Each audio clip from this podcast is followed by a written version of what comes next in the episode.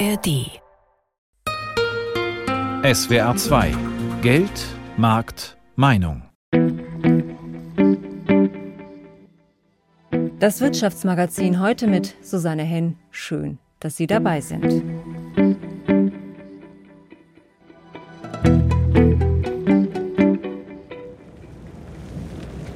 Das war in diesem Sommer in vielen Ländern weltweit ein häufiges und gefürchtetes Geräusch Feuer. Rund um den Globus brannten und brennen Wälder. In Griechenland, in Spanien, in Kanada oder auf Hawaii, um nur ein paar Orte zu nennen. In Kanada etwa war es so schlimm wie noch nie. Eine erste Bilanz Mitte September zeigt, dass eine Fläche von knapp 17 Millionen Hektar abgebrannt ist. Das entspricht ungefähr halb Deutschland. Welche Folgen haben diese Brände für die Erderwärmung und für den Tourismus? Wie reagieren die Hersteller von Feuerwehrtechnik auf die heftiger werdenden Brände, die fast immer von Menschen verursacht werden? Und wie machen Waldbesitzer in Deutschland ihre Wälder feuerfest? Waldbrände überall. Was bedeutet das für Wirtschaft und Umwelt? Darum geht es heute in den nächsten 25 Minuten. Wir in Deutschland sind in diesem Sommer in Sachen Waldbrände gut davon gekommen. Es gab zwar Hitzeperioden, aber keine Dauerhitze und immer wieder tagelang Regen. Der tat nicht nur der Natur gut, sondern sorgte eben auch dafür, dass es viel weniger Waldbrände als in den Vorjahren gab. Doch außerhalb Deutschlands sah das ganz anders aus. Wer den Sommer über regelmäßig Nachrichten guckte, musste das Gefühl haben, irgendwo brennt es eigentlich immer und meistens gleich an mehreren Orten. Dominik Bartoschek mit einem Überblick. Anfang Juni. Die Skyline von New York verschwindet fast hinter einem gelblichen Dunstschleier. Dazu beißender Brandgeruch.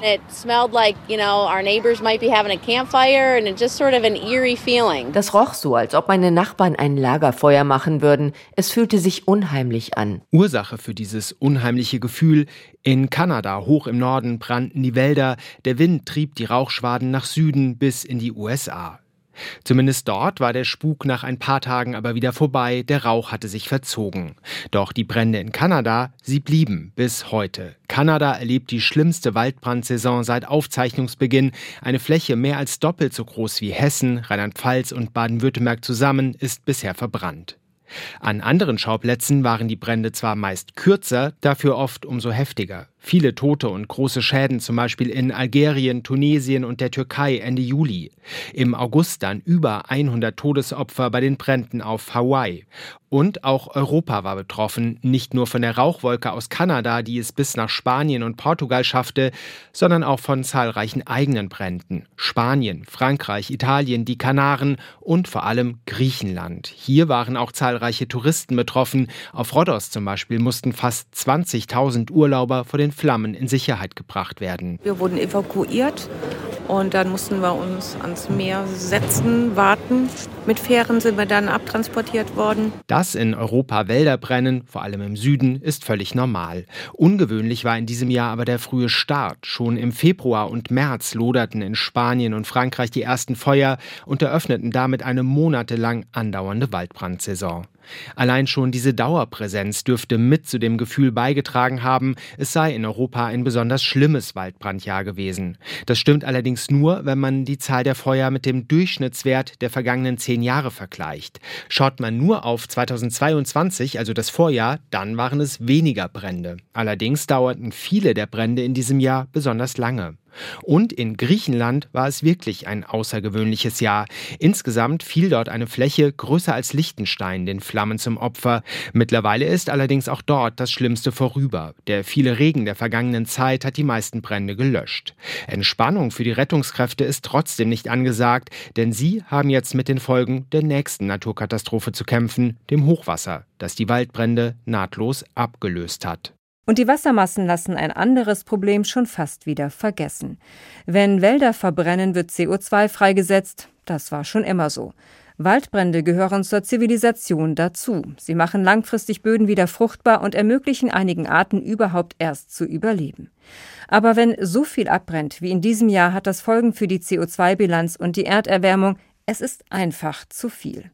In diesem Jahr haben die Brände auf der Nordhalbkugel der Erde Rekordemissionen in Höhe von fast 410 Megatonnen CO2 freigesetzt, also 410 Millionen Tonnen. Was bedeutet das fürs Klima?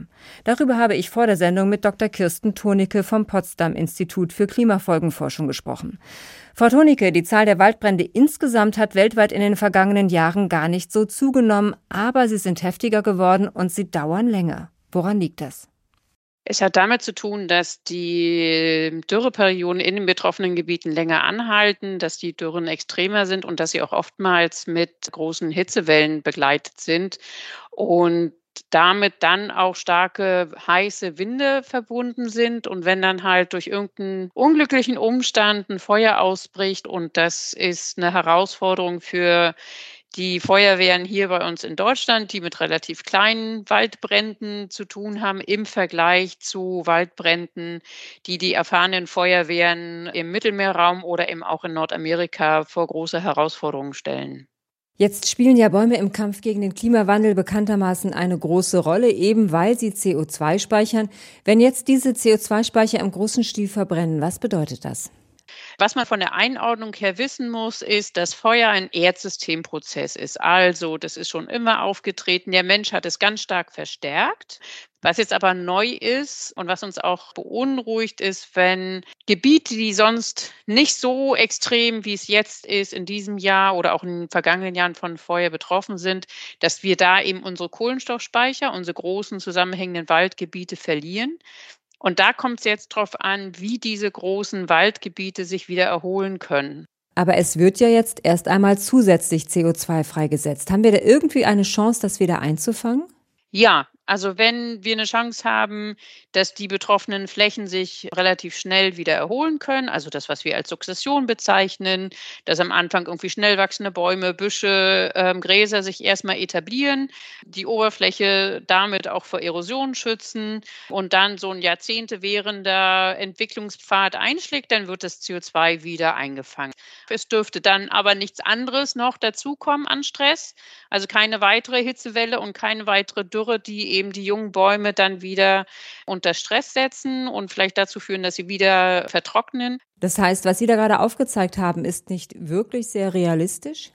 Es kommt ein bisschen auf die Gegend drauf an und wo das ist. Es kann schon realistisch sein. Wir können in vielen Gebieten ein bisschen nachhelfen, äh, indem wir vielleicht diese Renaturierung ein bisschen unterstützen, indem vielleicht Sachen angepflanzt werden. Aber es kommt sehr auf die Methode drauf an, sehr auf das Management drauf an, vielleicht die Feuchtigkeit in den Böden zu halten, in Gebieten, die stark von Trockenheit betroffen sind. Hatten wir diesen Faktor der Waldbrände, als wir in den letzten Jahren den CO2-Ausstoß und mögliche Gegenmaßnahmen Maßnahmen berechnet haben, in diesem Ausmaß überhaupt auf dem Schirm? Nein, ich glaube, wir haben einfach in diesem Ausmaß die Waldbrände in, in diese CO2-Einsparungsmaßnahmen noch nicht so direkt mit eingerechnet, weil die ja auch sehr stark variabel ist. Also man kann einen gewissen Trend und ein Risiko aussagen, aber wann jetzt wo mehrere unglückliche Umstände zusammenkommen und am falschen Moment zur falschen Zeit ein großes Feuer ausbricht, das ist halt immer noch wirklich schwierig vorherzusagen. Aber auch, weil es ja eben teilweise ja ein natürlicher Prozess ist, in vielen Ökosystemen gehört es einfach dazu. Feuer gehört in den Mittelmeerraum und Feuer gehört auch in die Taiga und in den borealen Nadelwald in einem bestimmten Maß und deshalb ist es schwer zu trennen. Das heißt, im Zweifelsfall müssen wir noch mal ein bisschen nachrechnen. Aber eher auf diese Erholungskapazitäten eben der Wälder als unsere CO2-Speicher. Wie gut sind die, wie fit sind die? Da irgendwie noch mal ein bisschen was nachjustieren, ganz genau. Das war Dr. Kirsten Tonicke vom Potsdam Institut für Klimafolgenforschung.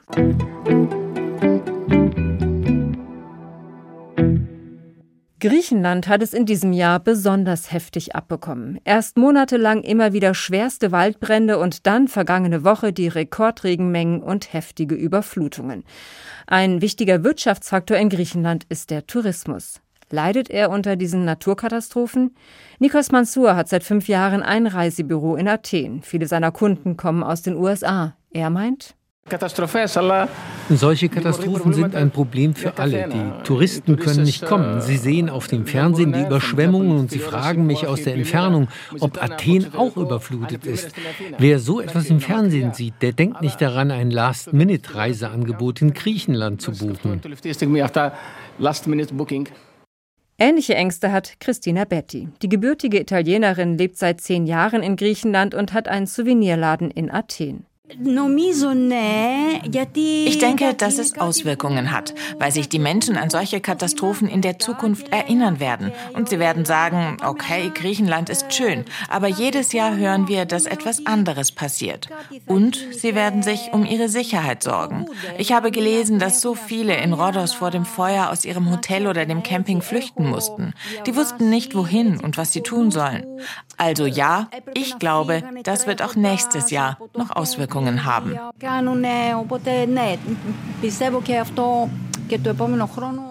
Janis Hatzis ist da weniger pessimistisch. Er leitet eine Hotelkette auf Rhodos.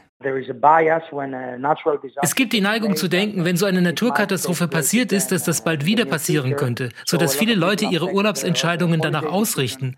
Das ist aber kein Trend. Ich habe wirklich keinen Trend in diese Richtung gesehen. Es dürfte einige Stornierungen während der Feuer gegeben haben, gerade bei Familien, die zeitnah dort angekommen wären, aber für diese Stornierungen kamen wieder neue Buchungen rein. Ich sehe also keinen Trend. All of these cancellations were replaced by new bookings. So I don't see any trend, like, no. Und die Zahlen sprechen dafür, dass Janis Hatzis recht hat. Auch im Juli und August, als die Waldbrände schon überall loderten, ging die Zahl der Fluggäste nach Griechenland immer weiter nach oben. Es kamen deutlich mehr als im Vor-Corona-Jahr 2019. Der Urlaubsfreude haben die Brände jedenfalls ganz offensichtlich keinen Abbruch getan.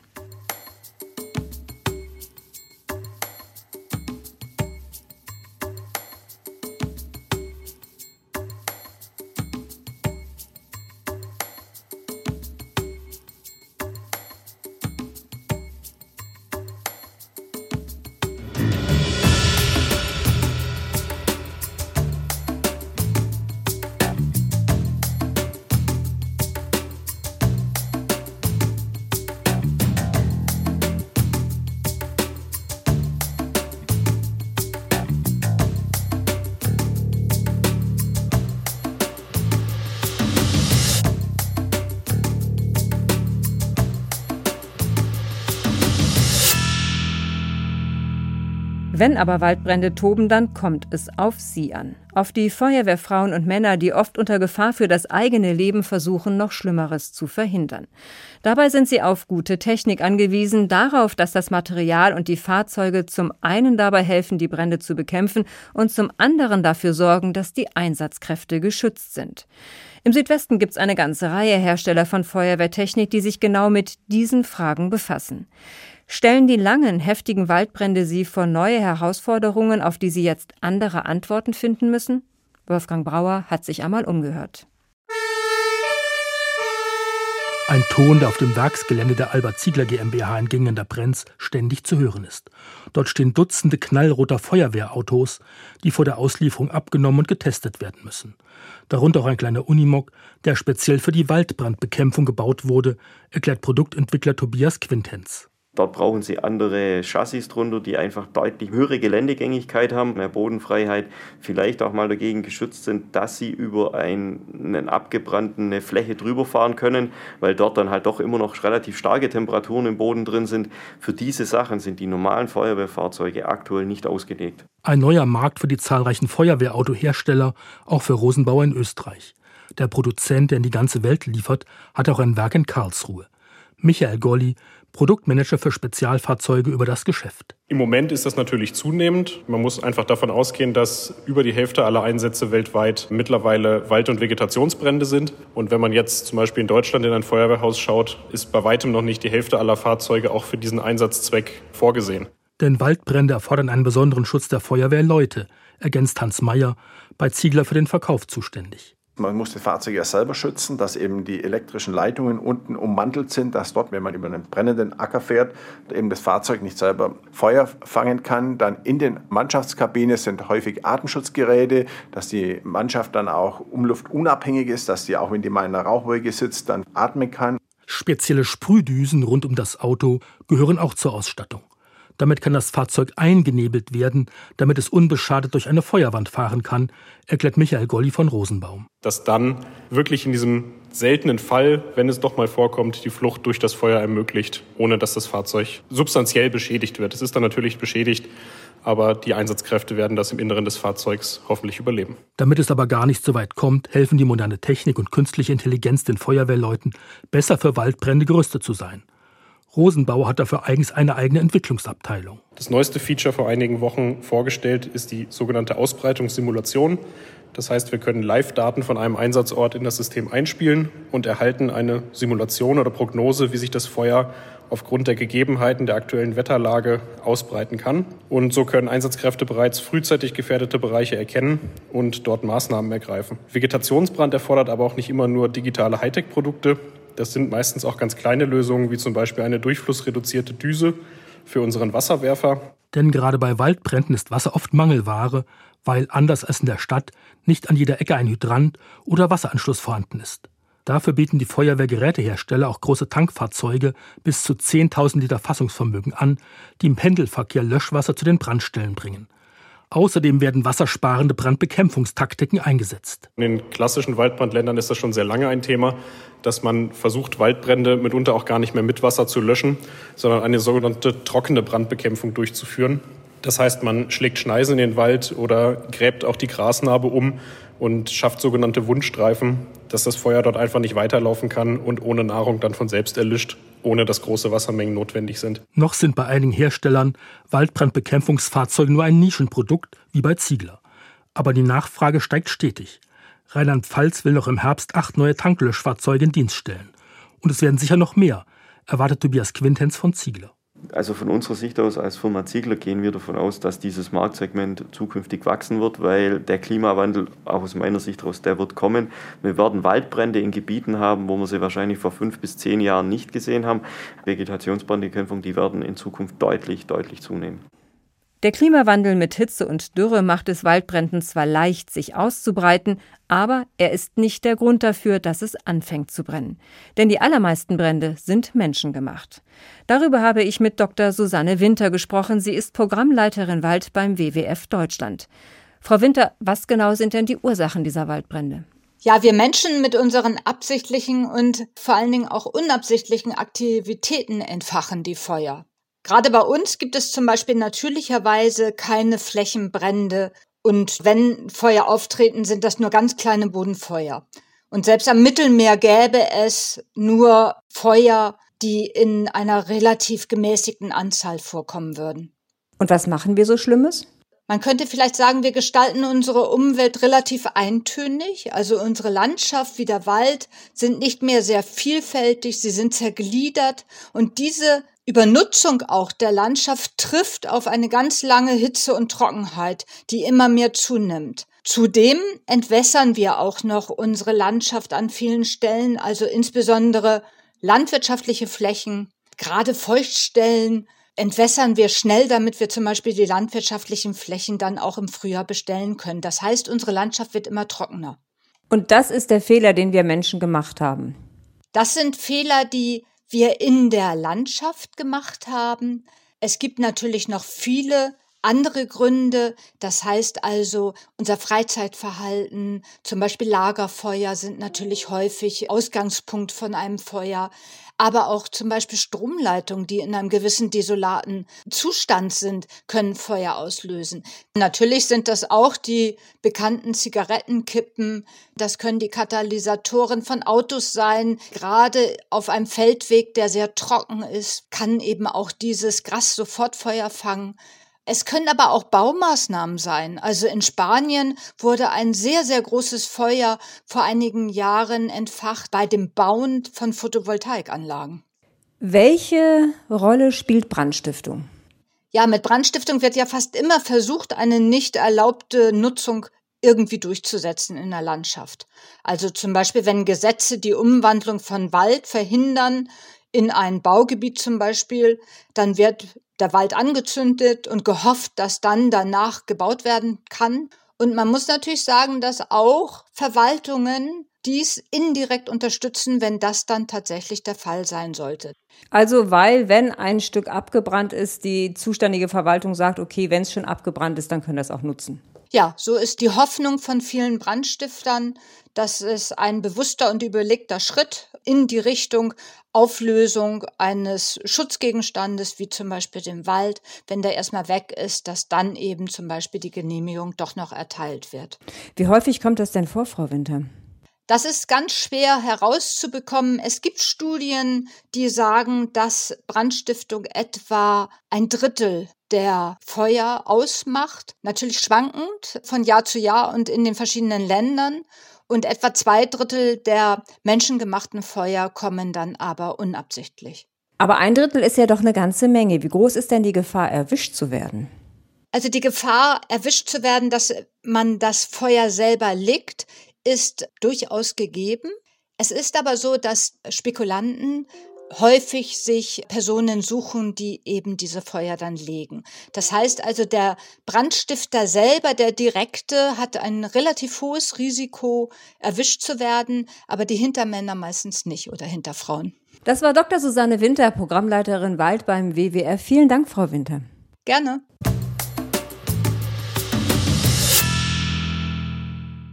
Auch wenn wir in Deutschland in diesem Jahr in Sachen Waldbrände glimpflich davongekommen sind, die letzten Jahre haben gezeigt, dass es auch anders laufen kann.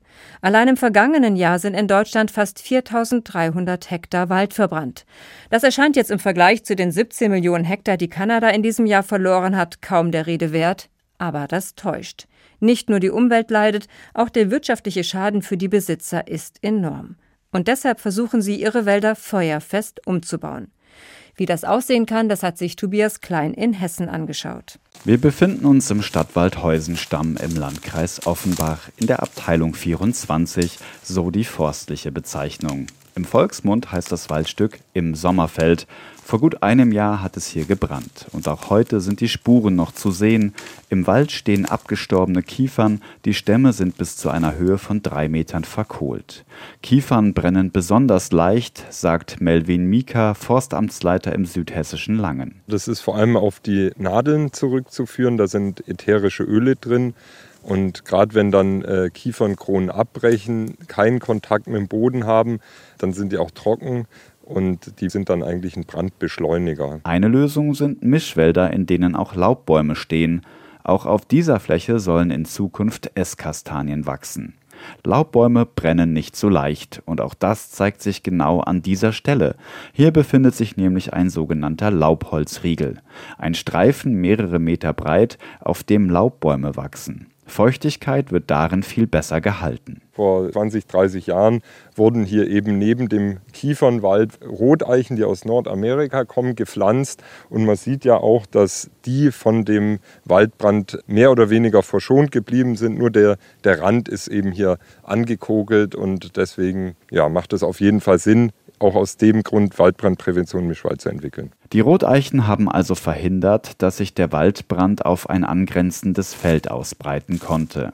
Wenn es erst einmal brennt, dann muss die Feuerwehr auch schnell an den Einsatzort kommen. Deshalb werden im Wald die Hauptwege regelmäßig freigeräumt und freigeschnitten. Rettungsgassen sind also auch im Wald notwendig. Wichtig ist zusätzlich aber auch die Zusammenarbeit mit der Feuerwehr, sagt Michael Kobras, der zuständige Revierleiter. Wir sind auch, was glaube ich nicht unwichtig ist, noch als Thema mit der Feuerwehr im Gespräch, haben mit der Feuerwehr dieses Jahr bereits eine Übung abgehalten, wo es eben auch unter anderem darum ging, Waldbrand zu finden und ihn zu erreichen mit eben schweren Fahrzeugen beziehungsweise mit den Wasserleitungen und und und sind wir eigentlich voll dabei. Mit Hilfe von regelmäßigen Übungen können Waldbrände im Ernstfall leichter und schneller bekämpft werden. Die Zusammenarbeit mit den Feuerwehren in der Region wurde in den letzten Jahren nochmal verstärkt. Zur Prävention gehört es aber auch, jedes Jahr noch einmal die Bürger zu sensibilisieren.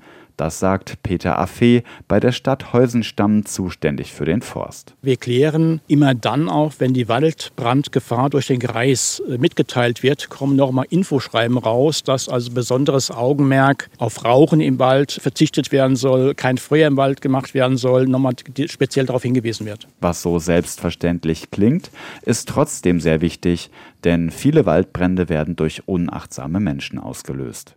Aber das wird vermutlich auch in Zukunft so sein. Und auch die heftigen Waldbrände dieses Sommers weltweit werden wohl keine Ausnahme bleiben. Wir werden uns daran gewöhnen müssen, auch in Regionen, die noch als ungefährdet gelten. Darauf müssen sich auch Waldbesitzer und die Hersteller von Feuerwehrtechnik einstellen. Und auch der Kampf gegen die Erderwärmung wird durch immer mehr Waldbrände immer schwerer. Und das war's für heute in Geldmarktmeinung. Waldbrände überall. Was bedeutet das für Wirtschaft und Umwelt? Ich bin Susanne Henn. Danke fürs Zuhören.